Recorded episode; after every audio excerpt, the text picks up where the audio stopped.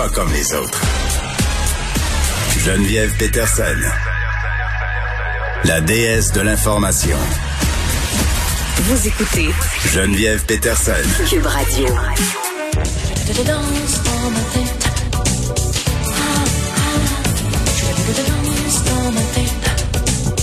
Bon, je vous fais jouer du Céline parce que j'aime Céline, vous le savez.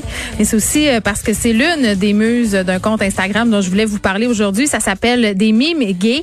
C'est un compte qui est apparu au cours euh, de la première vague de la COVID-19, là, au plus fort euh, du confinement. quand même rendu à 35 000 abonnés, peut-être plus. En tout cas, la dernière fois que j'ai regardé, c'était ça.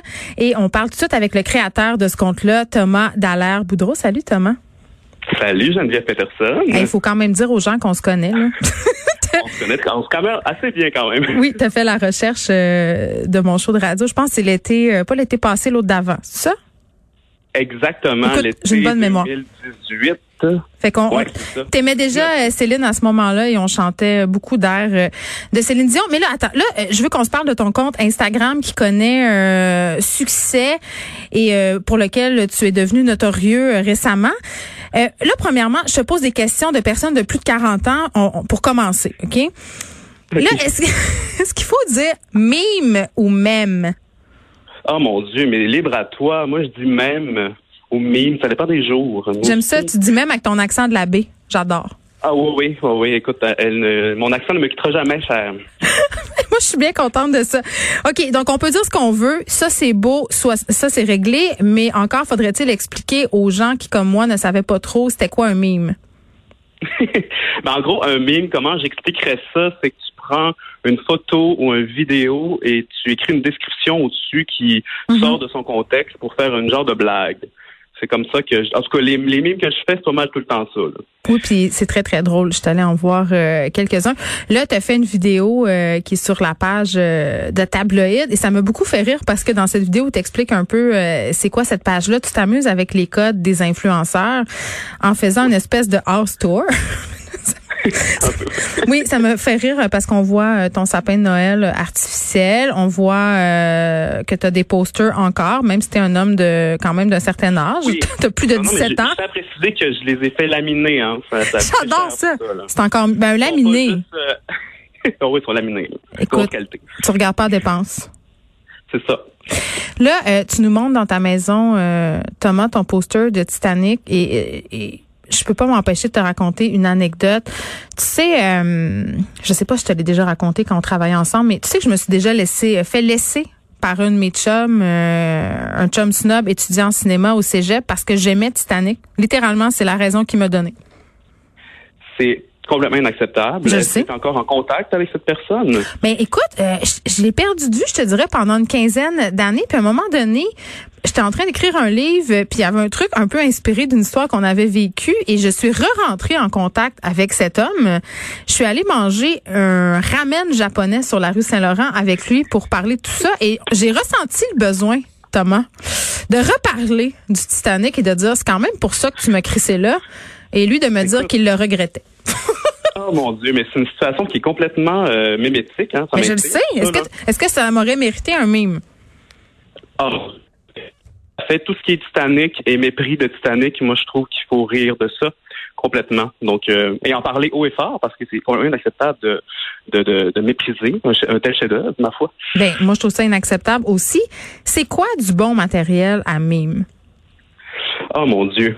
Mais moi, je me, moi, j'ai quand même une niche assez euh, LGBT, là, mais moi, c'est ce qui me fait rire perso. Je me suis un peu concentré sur cette niche-là parce qu'il n'y avait pas de contenu francophone québécois euh, mémétique euh, sur les gays. Fait que j'ai décidé que, que j'allais faire ma, ma, la version francophone québécoise de Best of Grinder, qui est une qui est une page américaine un peu dans le même genre que je fais là, mais avec des. Et moi, ce qui me fait rire, c'est les archives québécoises. Là, je veux dire, surtout les, les, les années 80-90 là. Fait que tu sers de quoi? matériel Geneviève, là, si tu savais là, sur YouTube. En tout cas. T'es dans le rabbit hole des archives québécoises. Est-ce que tu, euh, moi, j'ai peut-être des idées pour toi. Est-ce que tu as puisé déjà dans les vieux épisodes de Lancer Compte? Ça, ça pourrait être très bon. Oh mon Dieu, mais c'est sur ma liste de tout doux, hein. Chambre en ville? Je quelque chose de gênant? Tu l'as jamais vu? Tu l'as jamais vu? J'ai jamais écouté, j'ai jamais écouté dans compte. Ben, je sais pas comment. Je sais pas. Il y a beaucoup d'extraits sur YouTube, par exemple, qui sont très intéressants. Mais là, la passe où euh, Valérie Nantel pète sa coche parce que son père couche avec une de ses rivales. Je pense que comprends, je comprends rien, mais euh, ça me semble savoureux. je pense qu'on a quelque chose là. OK. Euh, qui te suit? Qui, là, tu me dis, euh, bon, euh, je m'intéresse aux thématiques LGBTQ+, plus, j'imagine.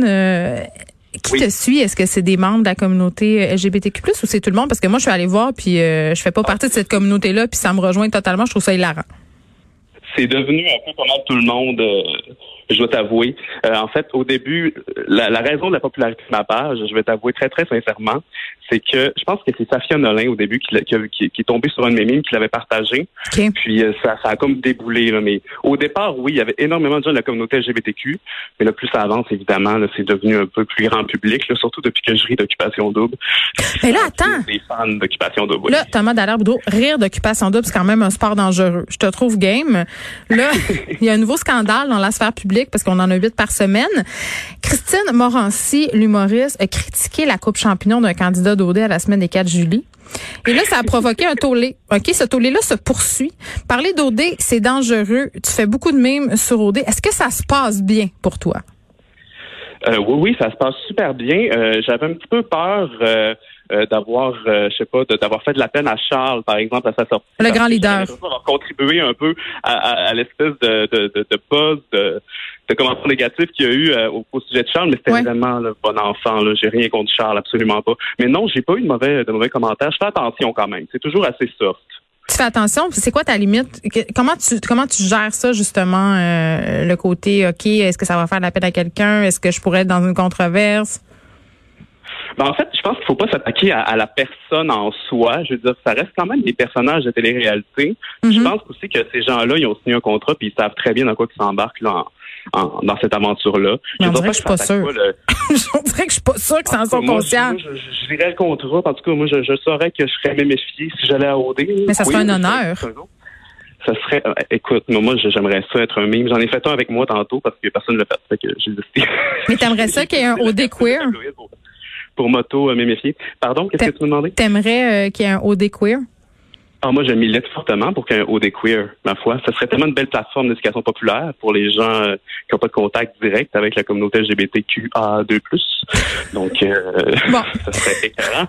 OK. Bon, moi, en tout cas, je suis pour ça, là, complètement. Tu vas animer euh, ta version de la fureur, ce qui s'annonce être un délice, dans le cadre de la soirée de financement de l'organisme Interlink. C'est ce vendredi à 19h30. Qu'est-ce que tu as prévu? Ben, écoute, j'ai prévu euh, me déguiser en Véronique Cloutier, J'adore. me draguer en Véronique Cloutier. Euh, c'est pas mal ça que j'ai prévu. Là. J'ai quelques liners, mais euh, on a, écoute, C'est est- demain, hein? Je veux juste te dire, t'es-tu au courant que c'est demain? Oui, oui, c'est demain, absolument. Je suis très au courant. Demain, euh, je vais me faire maquiller par une drague pro. Euh, je devrais être pas pire belle, là. Fait que suivez ça, ça va être drôle, je pense. Bon, euh, c'est sur le site euh, d'Interlink. Thomas Dallaire-Boudreau, merci. J'invite les gens à aller suivre euh, ta page des mimes gays et aller voir euh, sur la page de Tablette. Tu as répondu euh, à un petit questionnaire. Euh, Il y a des questions un peu euh, un peu pas de rapport, mais c'est très drôle. merci Thomas. ouais, ça, c'est léger, c'est léger. Merci, Ben, on aime on est léger. Bye bye.